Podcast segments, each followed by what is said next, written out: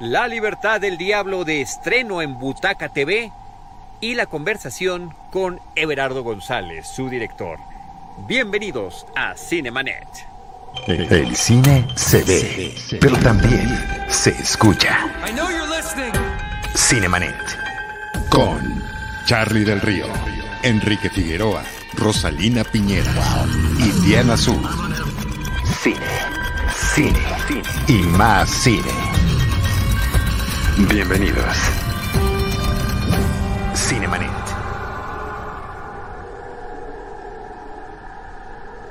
Llegamos a un lugar en el campo, me tiran y se oía el arroyo que corría a un lado. Y empezamos a subir un cerro hasta llegar a la, a la fuente donde sale, de donde nace ese arroyo. Veo gente enloquecida, chispas de locura, de, de, de barbarie total. No puedo pensar en esas personas como mis iguales en esas condiciones, en esos momentos. No me puedo hermanar con ellos.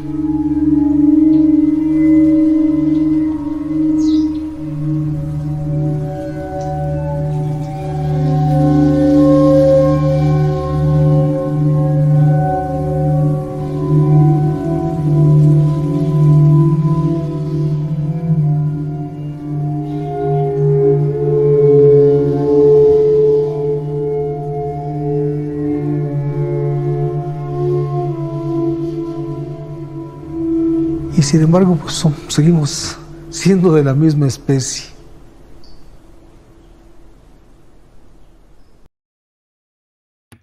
Yo soy Charlie del Río, les doy la más cordial a Cinemanet. Me da muchísimo gusto saludar a nuestro productor Jaime Rosales, a todos los que nos acompañan. Eh, saludo a Deidali Gómez. ¿Cómo estás, Deidali?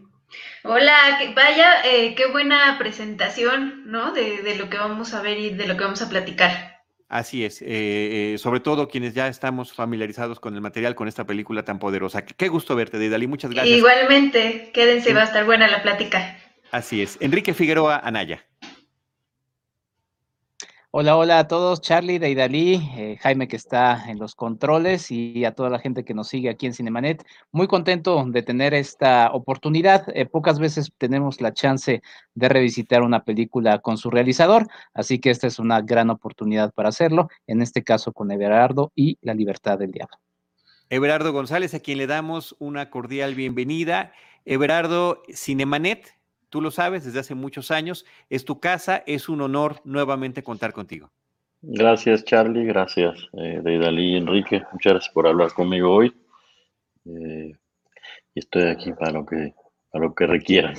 Muchas gracias. Bueno, la, la ocasión, el pretexto es el inminente estreno de tu película, el eh, largometraje documental La Libertad del Diablo, en una plataforma que se llama Butaca TV. En unos cuantos días va a estar disponible eh, para eh, poder verse de manera gratuita en, eh, pues a través de dispositivos, de, de, de, tablets, de la propia televisión, a través de diferentes mecanismos como Roku o el Amazon Fire TV.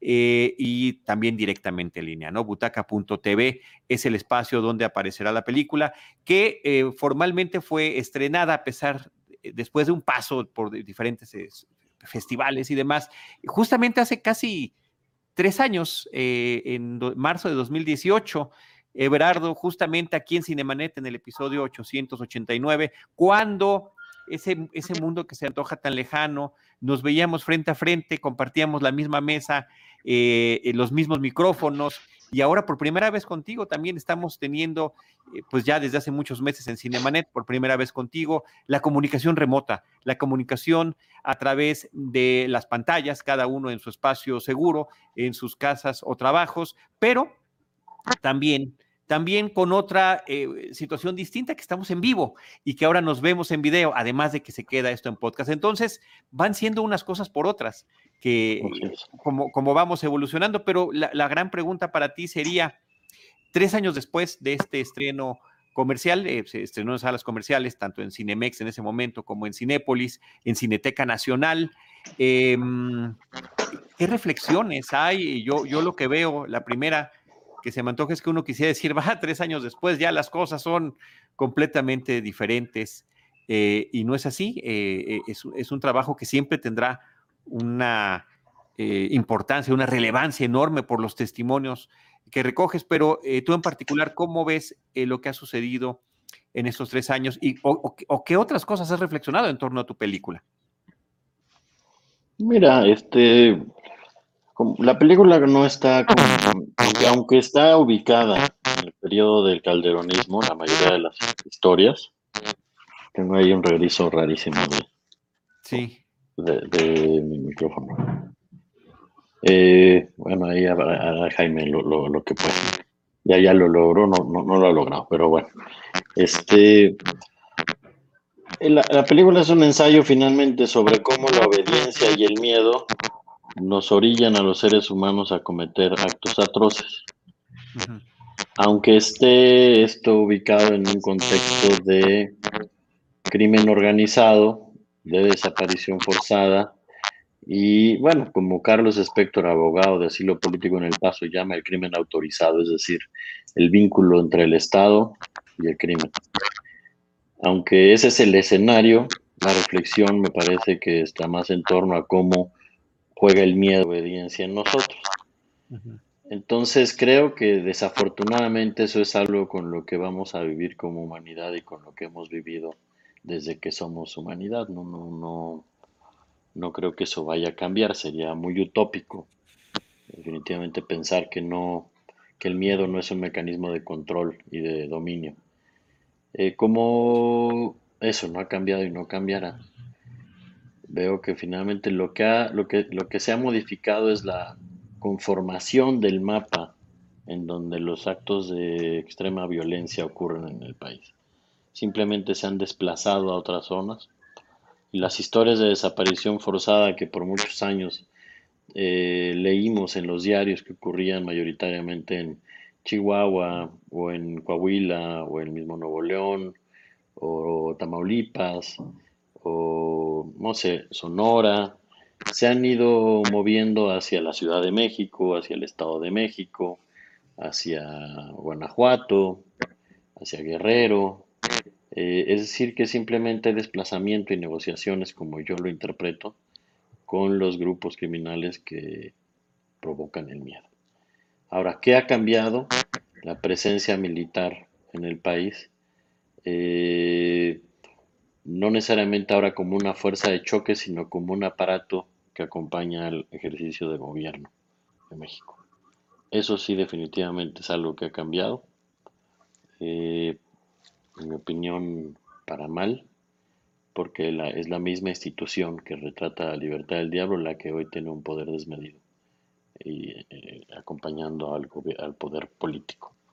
Eh, y así es, es básicamente lo que yo te podría decir que veo a lo largo de los años, desde que empecé a filmar esta película, que ya tiene muchos años, yo empecé en el 2015, y veo que aunque deja de ser una noticia de ocho columnas, el tema de la violencia no deja de estar incluido en todos los diarios y en todas las páginas de los periódicos. Entonces, no necesariamente hemos, mejorado, no lo, no lo veo así, aunque aunque la Secretaría de Seguridad Pública, aunque la Policía Federal, extinta, lo que sea, aunque el propio ejército nos arroje cifras celebratorias, yo definitivamente no lo veo así.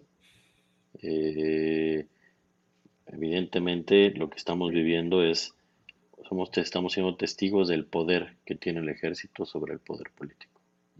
la liberación del general Cienfuegos es un ejemplo de eso. Enrique. Eh, Everardo, revisando otra vez tu, película, eh, pues revivimos muchas de esas eh, anécdotas, esas palabras que, se nos van marcando desde la primera vez que vimos la, misma, ¿no? Eh, a ti te, te, persiguen a veces un poco como esas pesadillas, como justamente se introduce la película, ¿no? Como en este, en esta, pues sí, mal, mal sueño te persiguen algunas de estas historias que todavía, eh, que bueno, están marcadas en tu película, pero que, escuchaste de viva voz, que, que estuviste ahí eh, siguiéndolas, te, persigue un poco de eso, más allá de que pues, vivimos en algo que todavía no hemos despertado, ¿no? Mira, este, por supuesto, durante el proceso sí, mucho. En el proceso de hacer, cuando esto es un impacto de la mañana, ¿no? Cuando es algo que recibes este, por la mañana. Pero también va pasando con el trabajo, conforme estás cada vez más involucrado, en que hay una suerte de blindaje emocional, yo creo. Hay un blindaje emocional que no necesariamente te vuelve indolente, pero definitivamente te obliga a mantener cierta distancia. Entonces, para mí el hecho de hacer la película, de compartirla, de verbalizarla con ustedes o con quien ha podido tener tenido oportunidad, para mí también se ha vuelto un ejercicio catártico en donde cada vez eso que fue por un periodo largo en mi vida, eh, yo te diría una, contaminación eh, emocional, espiritual, mental, ha ido sanando, pues, ¿no? También yo creo que es como en cualquier eh, psicoterapia o en cualquier confesión, la, verbalizar la historia este, también hace que uno vaya sanando y que vaya teniendo mucho más distancia y que eso que en algún momento atormentó no lo haga con la misma magnitud, ¿no? Ahora, por supuesto que yo hace mucho que no veo la película, pero tuve esta semana una colaboración que me pidió una escuela de una provincia en Argentina este, para hablar del tema de las generaciones jóvenes y la violencia. Y pues veo que es un impacto para aquel que es primer testigo, o sea, otra vez como un primer testigo de la película, ¿no? Entonces, yo afortunadamente cada vez este, me alejo más de esa pesadilla, ¿no? De siempre termino entrando en otra, ¿no? Pero por lo pronto de esa, el tiempo que ha pasado, la verbalización, incluso la propia reflexión que yo he hecho en torno a la película, cosas que no vi que hice que escuchando a un espectador sensible me hacen ver cosas que interpretaron que yo no me di cuenta que estaban, pero que están en la película, pues también me hacen ver la, obra como eso, como una pieza cinematográfica. Aunque sea un retazo de realidad, no deja de ser una pieza cinematográfica. También eso de alguna manera me, me desvincula un poco de pues, del, del, momento de hacerla, ¿no? Es muy distinto las etapas, Enrique, son, se viven de manera muy diferente, pues, ¿no? Eh, Everardo, yo tenía una duda. Ay, no sé si se congeló la imagen. ¿De quién? Eh, precisamente, ya está. Eh, Precisamente aprovechando que la película eh, puede ser vista en una plataforma nueva, yo decía, bueno, o sea, los escritores a veces tienen oportunidad de hacer ahí añadidos o composturas a sus, a sus textos. Yo recuerdo que alguna vez comentaste que te quedó mucho material de esta, este, esta película. Si pudieras agregar algo, o sea, o modificar algo en esta película, ¿qué sería? O sea, yo creo que también es importante que las personas que nos están viendo eh, sepan que se basa en una serie de entrevistas a víctimas y victimarios eh, que tienen precisamente estas máscaras que también tienen un propósito, no sé si gustes también volverlo a mencionar, y, em, y que nos van contando estos relatos de violencia extrema que, como comentan, desafortunadamente es muy real en nuestro país y que de ninguna manera se está eh, pues desvaneciendo, ¿no? Sino todo lo contrario. Mira, este, no, no, no sé si habría hecho algo distinto, porque creo que la película de alguna manera, claro, no, no es, no, no es este, no necesariamente es que tuvo una aceptación eh, incuestionable, ¿no? Pero definitivamente que la película logró un impacto particular. Y creo que se debe también a las decisiones éticas, estéticas, formales que están en la película. Entonces, pues yo siempre pienso que aunque haya muchas cosas que uno le cambiaría a las películas, pues también como le va depende de lo que quedó en la pantalla. Y es como el destino, yo no le movería quizás nada porque probablemente si le muevo con la película no pasa nada, ¿no? Y no estaríamos hoy aquí conversando nosotros. Por supuesto que me queda mucho pesar saber que quedaron muchos testimonios que era necesario, que era necesario que escucháramos, que conociéramos. Intenté por un tiempo publicar un libro, no encontré editorial, pero recibí invitación del New York Times y entonces una historia que había quedado completamente fuera se adaptó para una pieza pequeña que ellos titularon Los niños de la narcozona, que es la historia de una maestra en, en Sinaloa que habla de las complejidades de educar a los hijos del sicariato. Lo difícil que es eh, reconstruir la identidad moral de un niño cuando tiene una construcción moral eh, toda soportada en una vida y un entorno violento.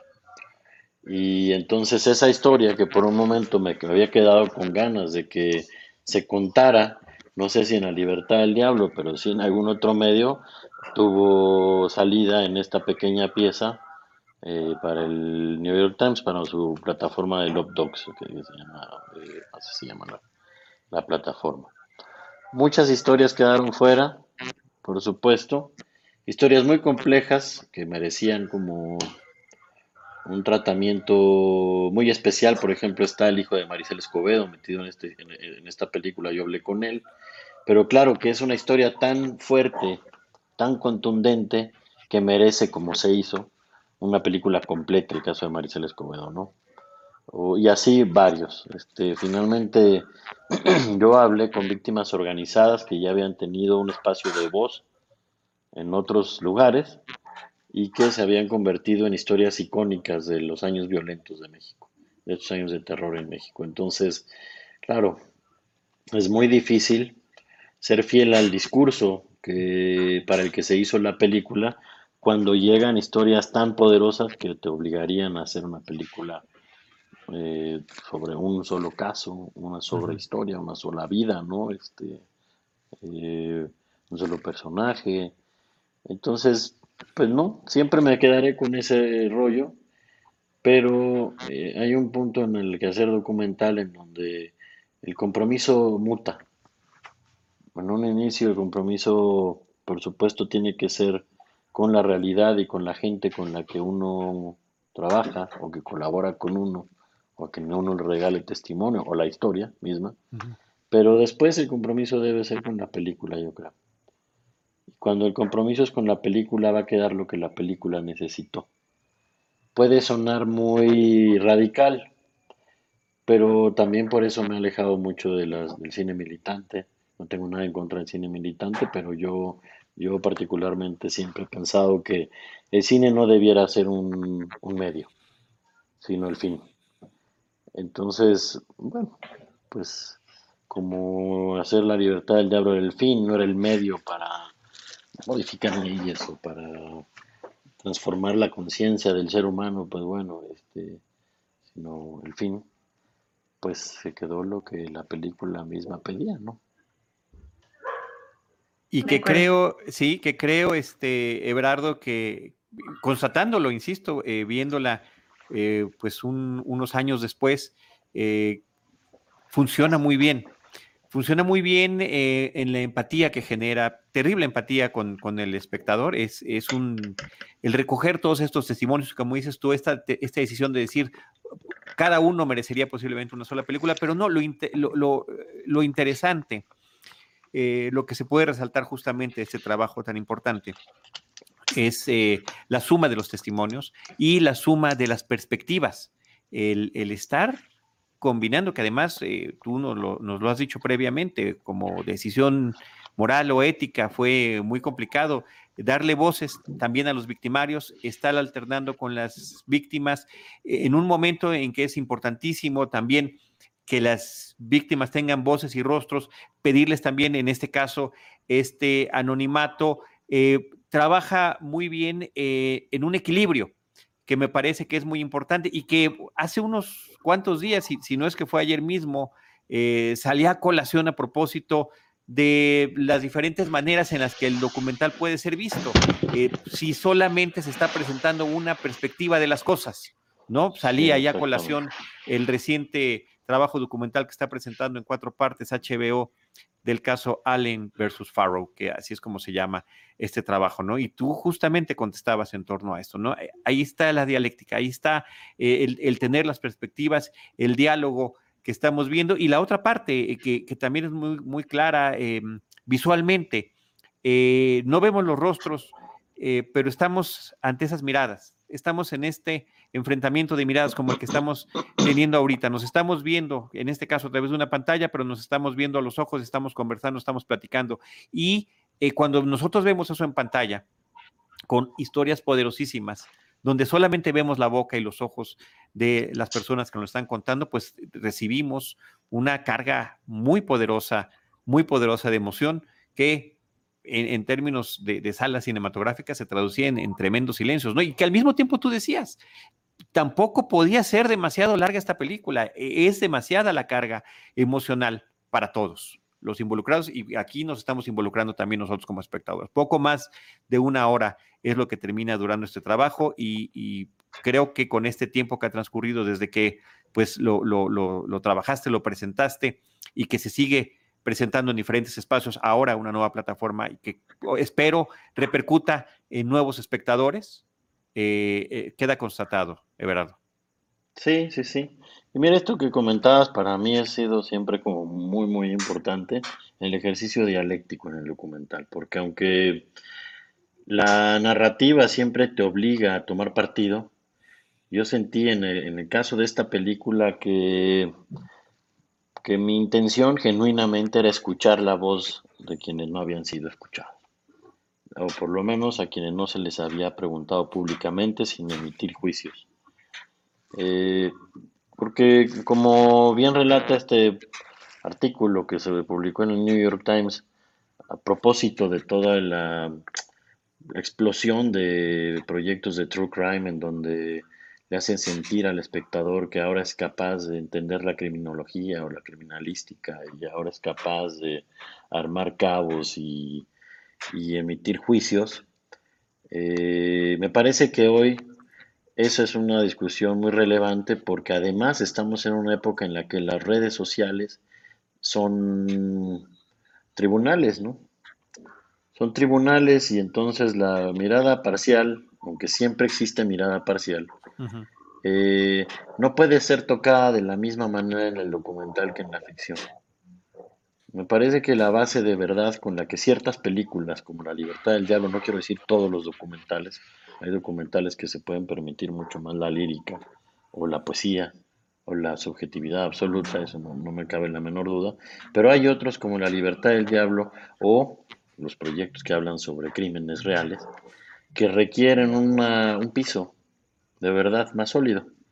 Y ese piso de verdad más sólido, como bien decía Susan Sontag en su ensayo de, del dolor de los demás, solo te lo va a dar si escuchas otra voz que no sea solo la de la víctima porque si lo pensamos así, prácticamente todas las guerras fueron contadas por las víctimas, la mayoría.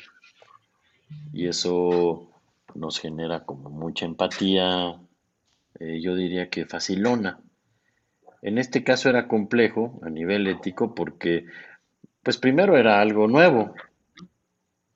Más allá de que yo hubiera hecho trabajos previos en donde la voz la llevaban los criminales, esta era una coyuntura muy sangrienta, muy violenta que ha bañado de dolor el país en muchos años, ¿no? Que ha dejado miles de víctimas, de huérfanos, de viudas, de viudos, de, en fin, de familias destrozadas, etc. Era una decisión muy compleja darle voz en este caso, buscando ese ejercicio dialéctico a aquellos que han violentado el país. pero me parecía que era realmente el motor para hacer la película. O sea, yo quería hacer una película en donde pudiera medianamente mirar eh, de frente las razones que tiene un joven para jalar un gatillo. Y no en el ejercicio del espectáculo, en lo que se ha convertido también el documental en los últimos siete años, que se ha vuelto y cada vez se va a volver más con la proliferación de las plataformas y con la poca libertad creativa que eso va a ofrecerle a los próximos directores de documental en el mundo. ¿no? Eh, pues yo, yo eso me parecía que era importante, ¿no? Escucharlos, entenderlos, mirarlos a los ojos y de alguna manera, eh, pues ser testigos directos de eso que Gay Talis decía mucho, que cuando se miraba y se escuchaban las razones del criminal uno terminaba entendiéndolo y no necesariamente justificándolo, eso es muy distinto, pero sí entendiendo la complejidad. Y me parece que ese es un ejercicio que tenemos que hacer, porque estamos todos los días escuchando una, por muchos años escuchamos promesas de justicia transicional, de resarcimiento de daños, de despenalización de, ciertos eslabones de las cadenas criminales, etcétera, y eso no ocurre. Y del único que se habla es un, un discurso, yo diría, bastante demagógico que supone que un muchacho va a dejar las calles y los gatillos porque le abres una cancha de básquetbol o le ofreces dos mil pesos mensuales. O sea, eso es verdaderamente infantil, naif e ignorante. Este, pensar que es así. Por eso para mí era tan importante entender qué es lo que había detrás, sin el morbo, sin el espectáculo y sobre todo sin el juicio este, de valor que naturalmente iba yo a tener, ¿me explico? Es imposible no entrar con ciertos juicios previos. Pero también es interesante el ejercicio documental que normalmente te modifica los juicios y te hace entender que, que cuando solo se sigue el juicio moral, por uno termina siendo propaganda. Y no es mi intención realmente, este, nunca ha sido mi intención. Siempre he querido escuchar cómo las historias se contraponen o en dónde está el drama humano eh, sin muchos más colguijes que eso, que, en donde habita el drama en ese momento.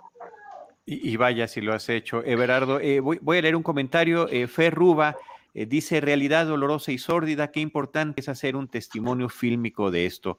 saludos a todos. gracias, Fer. Muchísimos saludos para ti también. Juan Guerrero, ¿cuándo se estrena en Butaca TV? El viernes 5 de marzo. Viernes 5 de marzo ya está en butaca.tv a través de la plataforma. Eh, Enrique.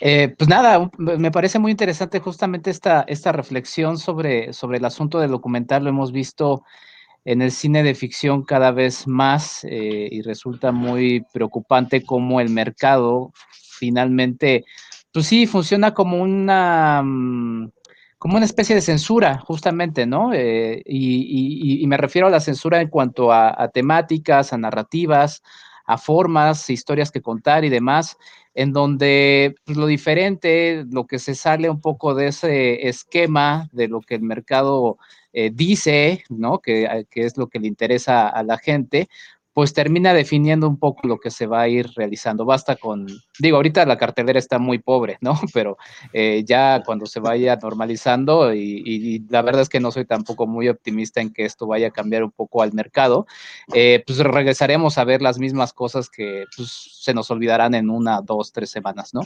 El documental justamente, me gustaría conocer un poco tu perspectiva sobre esto, porque justamente el documental parece que al dar o al privilegiar estas, estos documentales que, que solamente son de una sola voz, ¿no? Y que terminan siendo además, pues sí, réplica de lo que estamos viendo en las redes sociales, ¿no? Las redes sociales finalmente lo que, lo, la forma en la que benefician o, funcionan mejor es, es, otorgando voz a, una sola voz, ¿no? O sea, eso es lo que termina beneficiando a, quienes, a quienes terminan leyendo sus tweets y terminan leyendo solamente lo que, como piensan ellos mismos, ¿no? O sea, es muy difícil romper esa, ese cascarón. ¿Cómo ves un poco el documental frente a esta dinámica de, pues sí, de la censura de, mercado? Pues mira, Enrique, yo creo que por eso es tan relevante la intervención de los, de los estados para el desarrollo de la cultura, porque el estado está generando patrimonio, el mercado genera contenido, ¿no? Y esa es una diferencia abismal. Eh, el, Estado no necesariamente lo que necesita es vender Quizás lo que necesita es acudir conciencias, educar, generar cultura, esta identidad, etcétera, etcétera, y ofrecer espacios de libertad de expresión, pues que están protegidas por las constituciones de muchos países, incluida la mexicana, ¿no? Y que es un derecho universal, el ejercicio de libertad de expresión. El mercado no es que te coarte tu libertad de expresión, pero sí te la compra. Y esa parte es compleja porque no necesariamente te va a prohibir lo que digas, te va a poner la sopa sobre la mesa, ¿no? te va a decir, pues, esto es lo que yo quiero que ocurra. Y pues tú eres el que tiene libre albedrío de tomar la decisión o no. En el caso del documental es muy complejo porque cada vez más está entrando un universo de ejecutivos o de productores del mundo de la ficción que no han entendido las complejidades del trabajo con el azar. Entonces quisieran empujar la realidad a sus decisiones formales o a sus decisiones narrativas, ¿no? No es casual que los documentales más complejos que aparecen en las plataformas son documentales que primero se hicieron y después se vendieron, ¿no? Que después encontraron su espacio en las plataformas, pero no son los que arrancan de cero, porque los que arrancan de cero no tienen tiempo para esperar este, la maduración de un documental, también eso es cierto. Este, es muy difícil que un proyecto planeado por una plataforma pues permita una maduración de cinco años en su construcción, ¿no? Ellos quieren tiempos máximos de un año, no deja de ser una, una televisión más revolucionada o más sofisticada, pero no deja de responder a ciertos criterios de la televisión.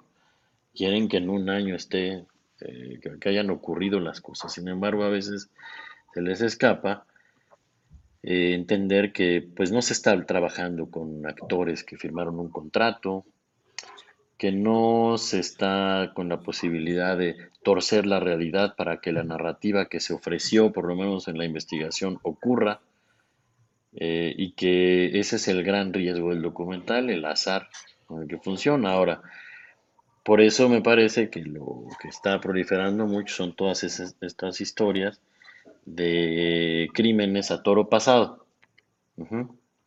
Cuando las cosas ocurrieron, cuando ya de alguna manera se generó cierta polémica en torno a los casos, vamos a llamarlo así, y que, bueno, van a empujar lo que ellos intuyen la masa quiere que se empuje. No dejan de también tener esos criterios. Yo he tenido la experiencia de colaborar con plataformas en proyectos desde el inicio y es muy difícil cuando dicen, ¿y qué es lo que va a sentir el espectador? Pues los que venimos de un mundo previo a esto tenemos como una idea distinta de lo que es el espectador, que no lo miramos como un consumidor de contenidos, ¿no? Este, entonces mi respuesta siempre es, pues depende qué espectador, depende cómo se despertó esa mañana, depende por qué momento en su vida esté pasando, depende de la edad que tenga, depende del contexto social en el que viva, pues eso es tan difícil de trazar que por eso es que el famoso algoritmo funciona. Porque ve a la masa y entonces construye a partir de lo que el algoritmo le dice que va a funcionar para la masa. En el caso del documental es complejo y yo te diría que incluso es eh, un desprestigio para el género, porque lo mete en el saco del entretenimiento. Y aunque hay documentales que entretienen, yo siempre he sido un partidario de que los documentales deben entretener también, no puede ser el único objetivo de hacer una película documental. Eh, menos viniendo de sociedades complejas como la mexicana o la latinoamericana. Entonces, claro que ahí hay situaciones muy complejas porque a veces los directores de contenidos están en Miami, en Buenos Aires o en Bogotá y aunque medianamente entiendan la realidad mexicana, pues no necesariamente la entienden, ¿no? Si uno no la entiende tampoco y está metido en el ajo tratando de, desmarañarla y desentrañarla y tratar de, de, aterrizar conceptos y lo que ocurre, ¿va? Y esa parte es complicada porque no todo puede ser o debe ser entretenimiento, y menos en el mundo del documental. Si el documental ha logrado una reputación mundial, un prestigio mundial, pues ha sido justo por lo contrario, ¿no? Porque detrás de los documentales hay voces autorales, hay experimentación narrativa, experimentación formal, se asumen riesgos narrativos, al no tener control de las cosas, digamos que eh, sabemos los que hacemos documentales que que ya de entrada la tenemos de perder, ¿no? Entonces por eso arriesgamos también mucho más. Sabemos que el riesgo, que supone hacer un documental, pues simplemente es eso, crecer el riesgo, ¿no? Y bueno, pues eso cambia cuando estás acotado a los presupuestos, a las decisiones del mercado, a las decisiones de un ejecutivo que está en la parte latina de Estados Unidos, este, y que buscan proyectos que hagan sentir lo mismo a un bosnio que a un salvadoreño, o que a un islandés que a un croata. Pues bueno, eso es imposible, ¿no? Yo sigo pensando que eso no tiene por qué ser. ¿Cuáles funcionan? Pues los que nos regalan el aparato hegemónico que siempre ha funcionado cuáles son los que funcionan, los que nos hablan de los iconos de la cultura pop que todo el mundo reconoce, los que siguen los casos de los iconos populares que todo el mundo reconoce, pero no los que retratan las complejidades regionales, nacionales, locales, no necesariamente son los que más funcionan, ¿no?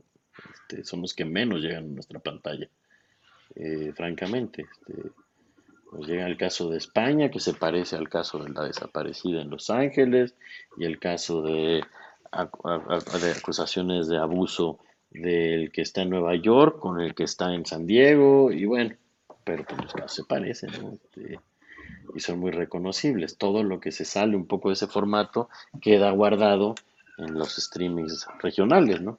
Que es el caso de la Libertad del Diablo.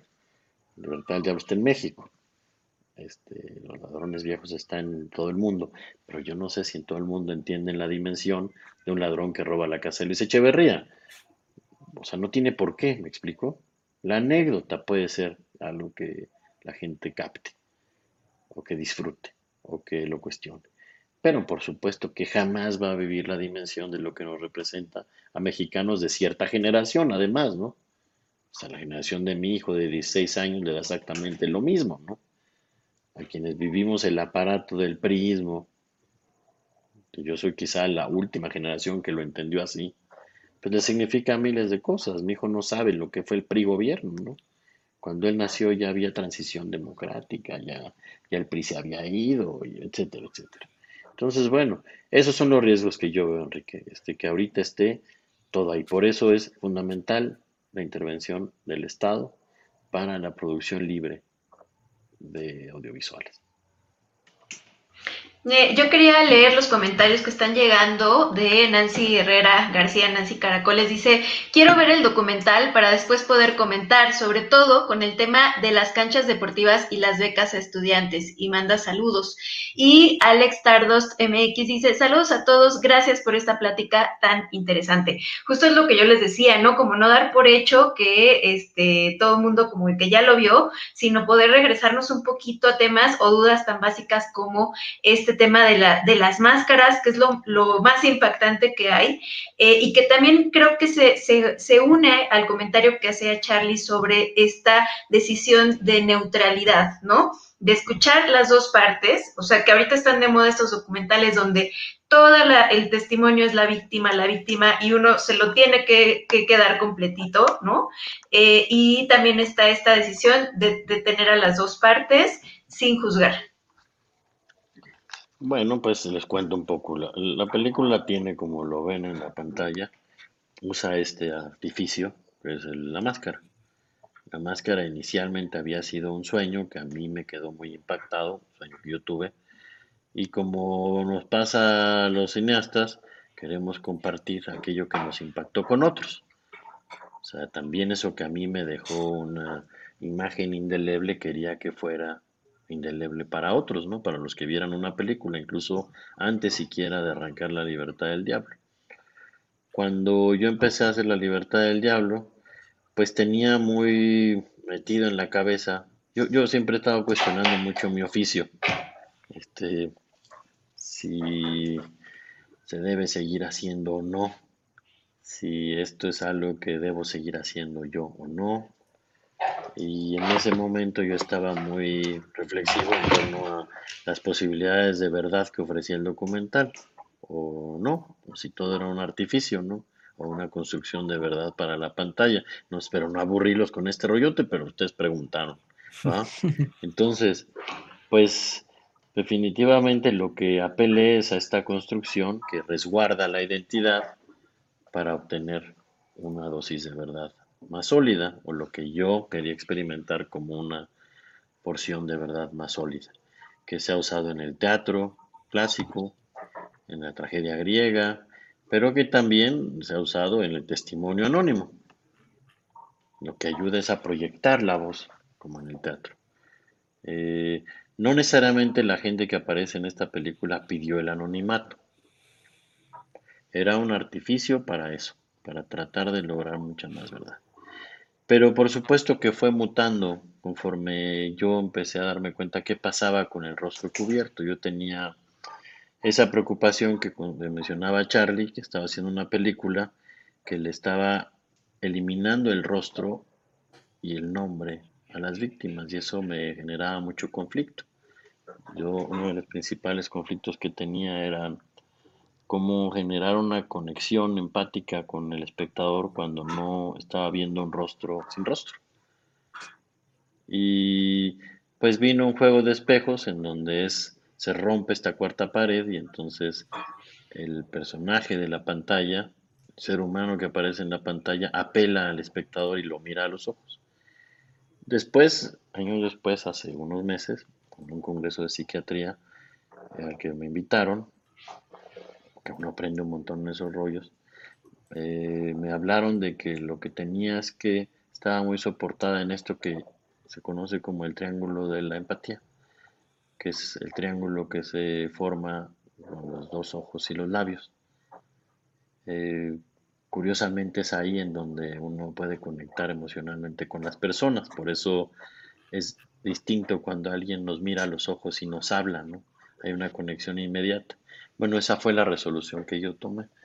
Después, claro, como esto intentaba hacer este juego dialéctico de voces o de historia, eh, yo quería uniformarlos porque para mí mm,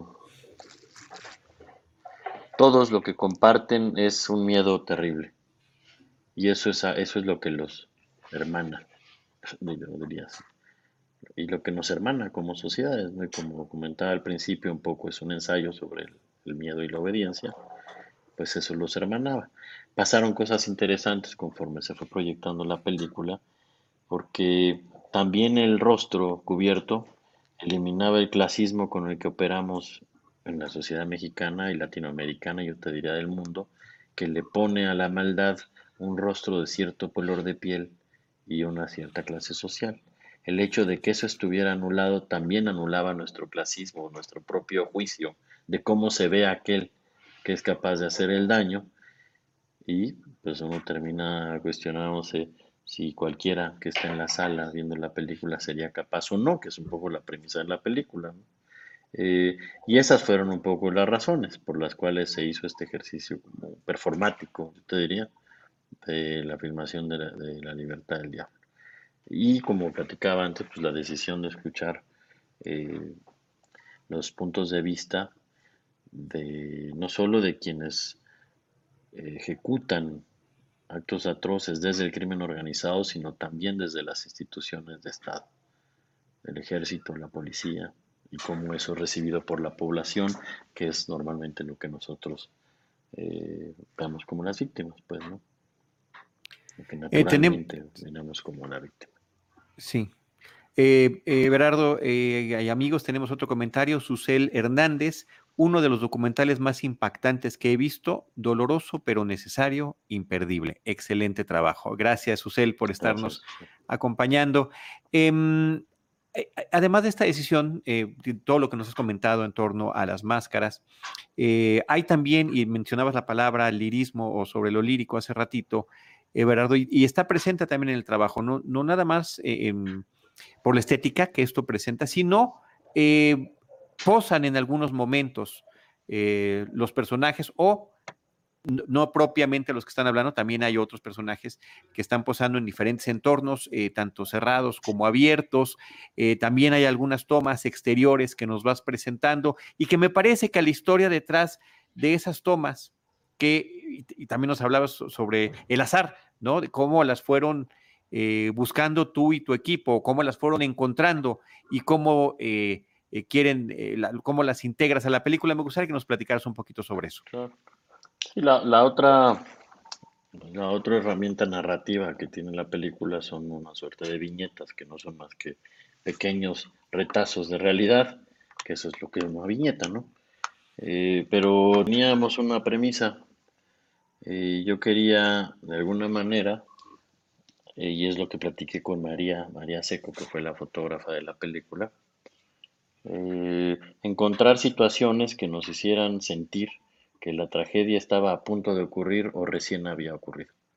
Y eso cambió toda la mirada del paisaje, porque hicimos un viaje de norte a sur por el país buscando esas escenas, eh, con unas máscaras en la camioneta. Este fue un viaje por tierra. Y otra cosa que me interesaba era contar cómo Muchas escenas de lo cotidiano para el resto del mundo, para el mexicano, ya están muy conectadas con la violencia y la tragedia. Escenarios que podrían ser eh, lugares de juego para un muchacho en Madrid, una casa en obra negra, por ejemplo. México está muy conectado con esto que se conoce como las casas de seguridad. Muy difícil que ya no estemos vinculando escenas o espacios como ese tipo, ¿no? A una troca encendida sin un pasajero en medio de la nada, en un páramo, pues no te dice bájate a ayudar. Lo que te dice es aléjate de ahí, ¿no es cierto? Todo eso ha cambiado, o sea, por eso los medios son tan poderosos, ¿no? O la noticia es tan poderosa, porque eso definitivamente que para quienes vivimos el periodo del calderonismo, pues nos tocó y nos modificó la psique. Y estas imágenes que para el resto del mundo, incluso para nuevas generaciones, no son el impacto, no, no, son impactantes para nosotros, tienen un significado pues aterrador, francamente aterrador. Entonces, pues con el equipo de filmación hicimos este viaje, algunas las habíamos preparado en un primer viaje, tratando de negociar, por ejemplo, con una fábrica de costura que nos permitieran retratar a sus empleadas este, con máscara, otras, por ejemplo, organizando retenes con el ejército, otras incendiando un auto en medio de la nada para también generar esa sensación, este, otras, yo que sé, había entre improvisación y planificación. Lo que sí era un recorrido en donde si algo aparecía que valiera la pena y gente que nos ayudara a contar eso en manera de un retrato, de viñeta, pues bajábamos, pedíamos permiso, poníamos una cámara y hacíamos una escena. Inventábamos una escena en ese momento o improvisábamos una escena con lo que existiera, ¿no? Pero las premisas eran esas. A lo que yo quería era esa sensación, transmitir eso, ¿no?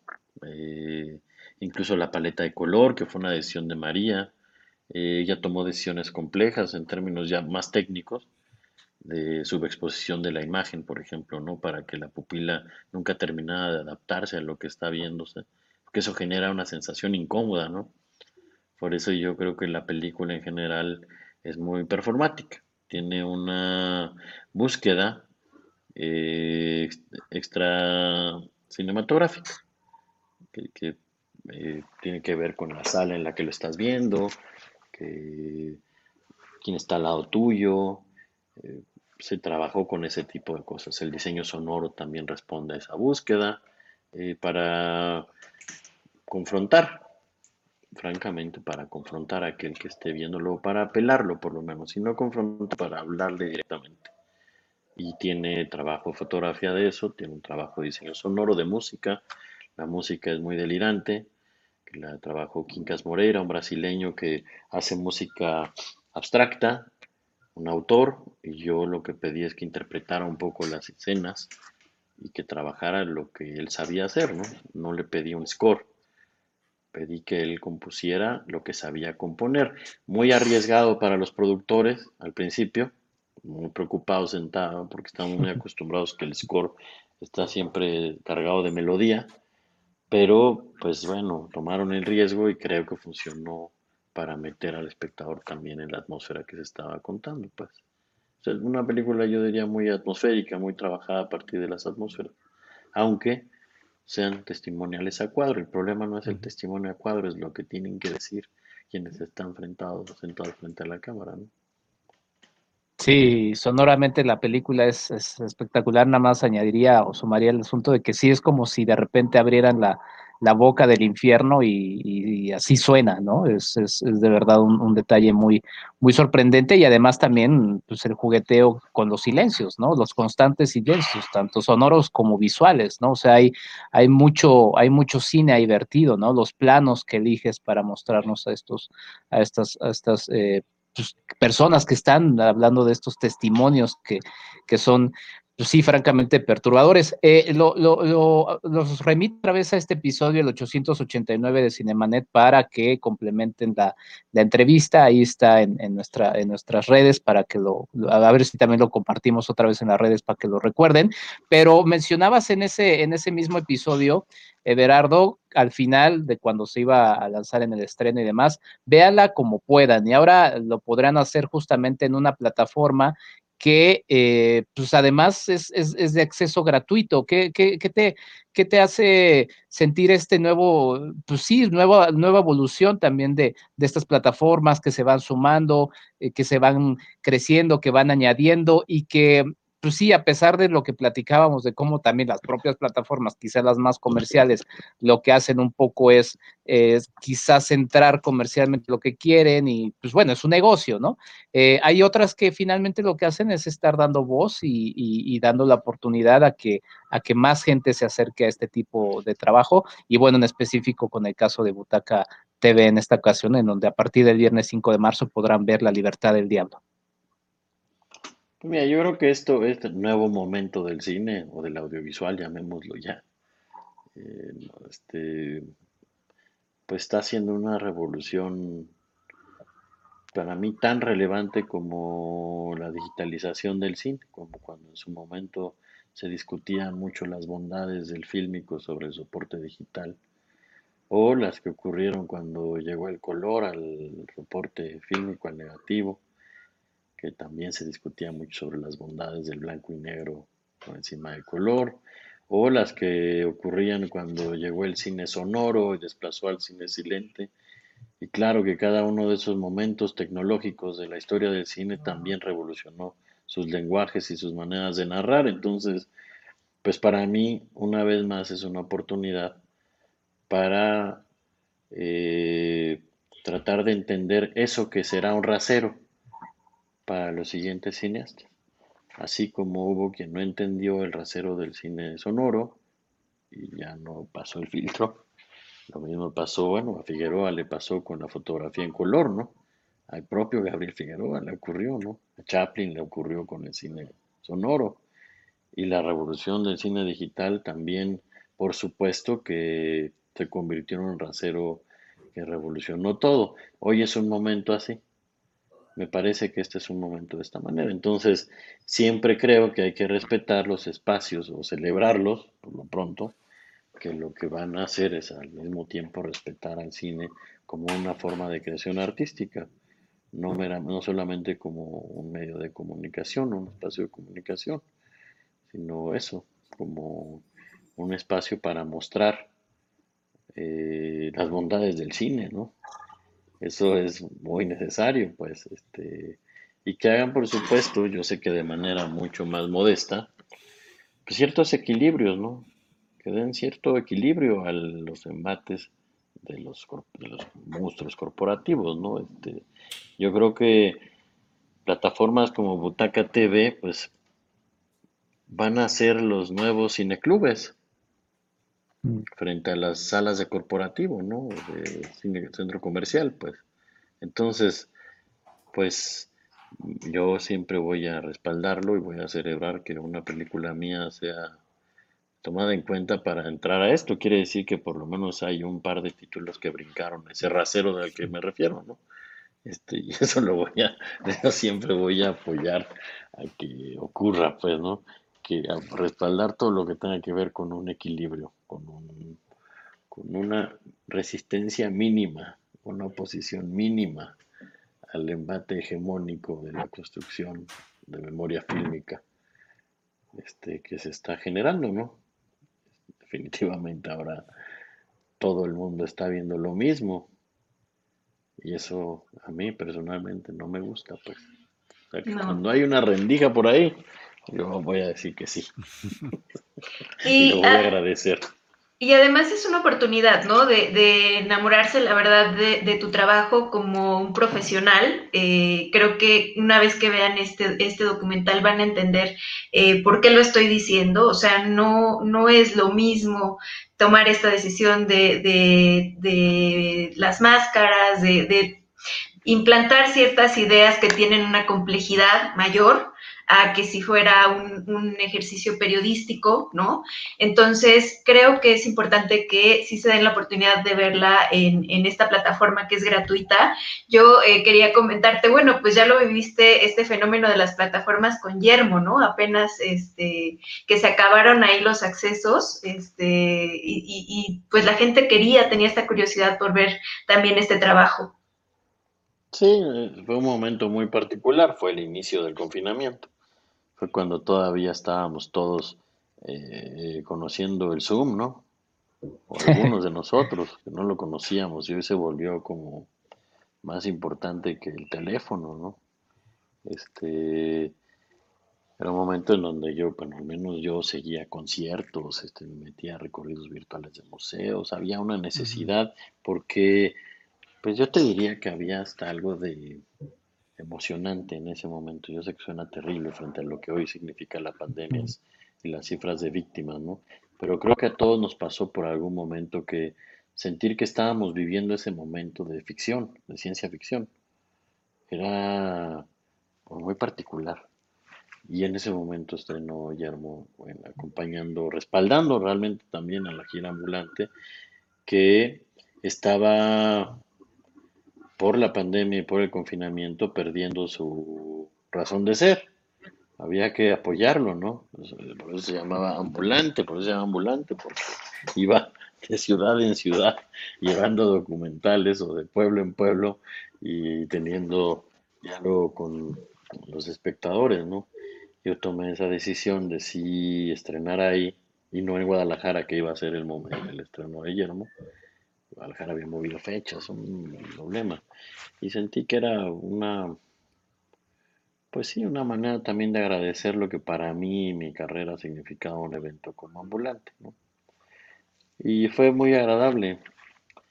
Te voy a decir que, que por un lado, pues sí fue muy impactante ver que, pues si la gente estaba acompañada, yo tuve un estreno de 6.000 personas más o menos si, estaba viéndolo con alguien más, pues, ¿no? Este, si hubiera uno solo, pues eran unos cuatro mil, yo qué sé, pero si no, estamos hablando de unas seis mil personas viendo la película. Eh, que por supuesto es emocionante, pero es frío. Es como esto. Este, yo estoy muy a gusto conversando con ustedes, pero estoy seguro que estaríamos más a gusto sentados a la mesa, tomándonos un café, un mezcal, lo que sea, platicando y después nos vamos a cenar. Este, qué sé yo, ¿ah?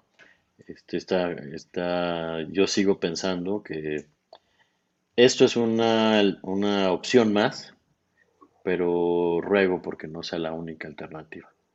En verdad, este, porque aunque sí disfruté mucho lo que ocurrió, pues es raro no sentir el nerviosismo que se tiene como si fuera una obra de teatro o una, una, un estreno de una obra escénica, que es la que sentimos los directores cuando vamos a proyectar en un teatro lleno, en una sala llena, la película por primera vez, pues ese nervio que se siente es parte de la razón de lo que hacemos, o al menos de lo que yo hago. Medir, sentir a la gente. Y eso, claro, cuando eh, yo tengo una conversación, como pasa ahora, yo no sé ni cuántos están viéndome, ni cuántos me están escuchando, no mido las reacciones de la gente, este, les hablo a ustedes tres, pero debería estarle hablando a otros que no sé quiénes son, ni cuántos son. Entonces vuelve un poco loco el asunto de la, del contacto, de hacer una película. Entonces, pues tiene una cara muy amable, porque por otro lado hace mucho más democrático el acceso al cine, y eso sí lo voy a celebrar también. Descentraliza mucho las posibilidades para acceder al cine.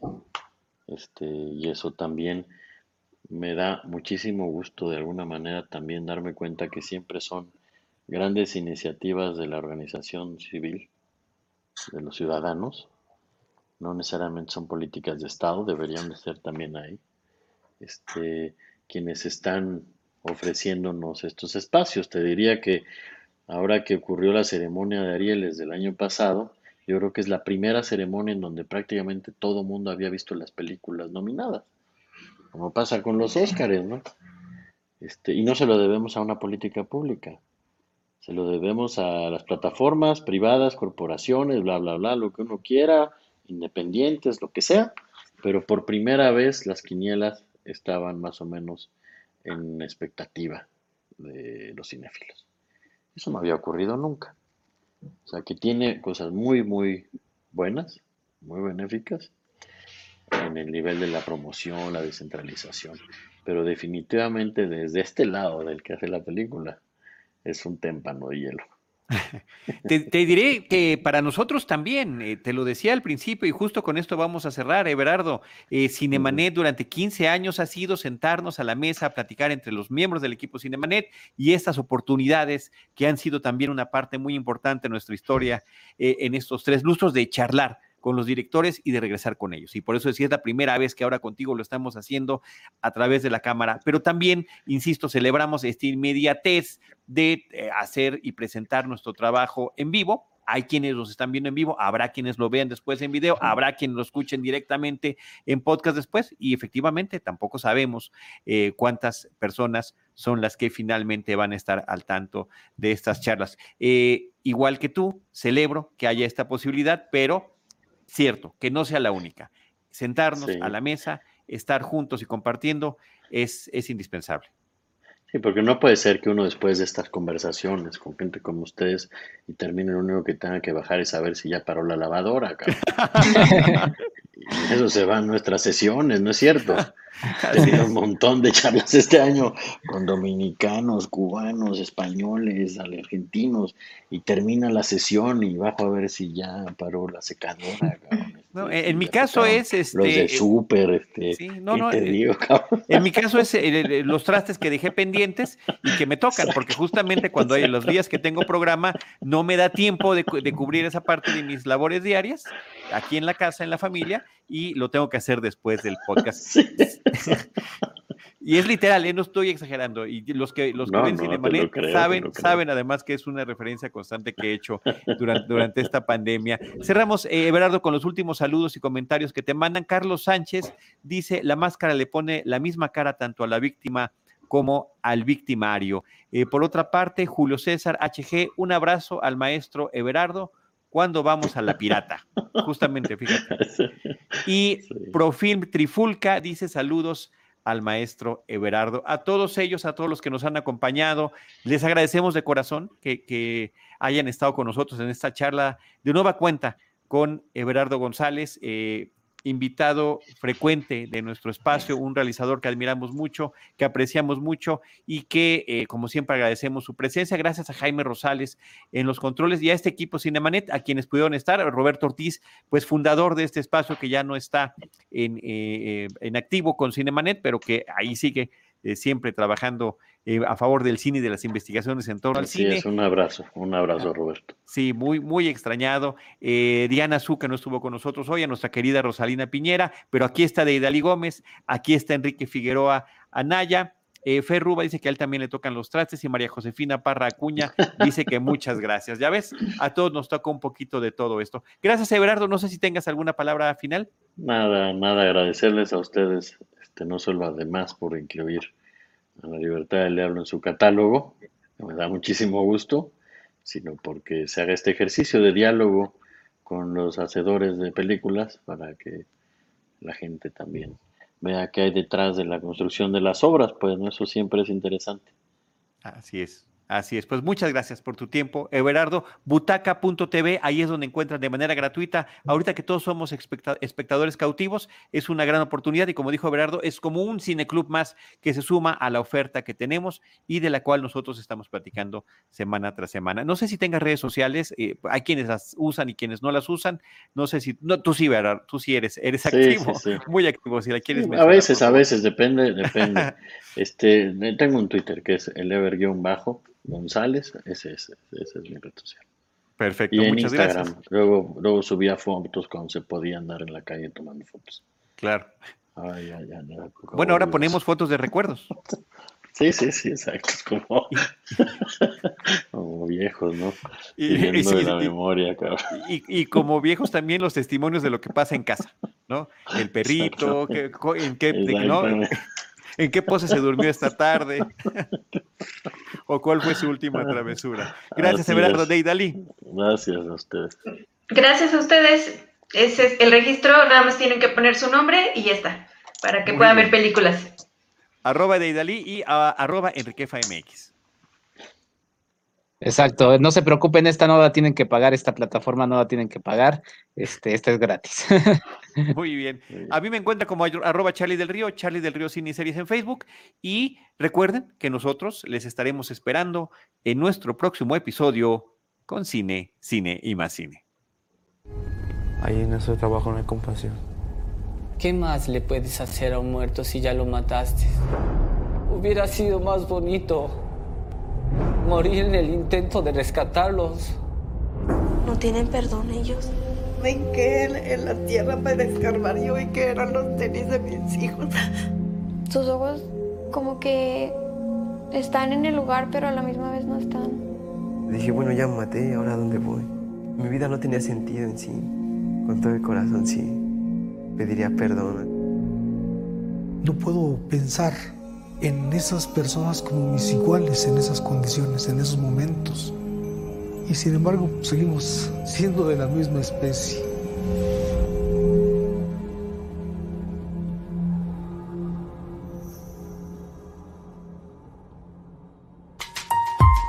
Esto fue Cinemanet. Con Charlie del Río, Enrique Figueroa Rosalina Piñera y Diana Su. El cine se ve, pero también se escucha.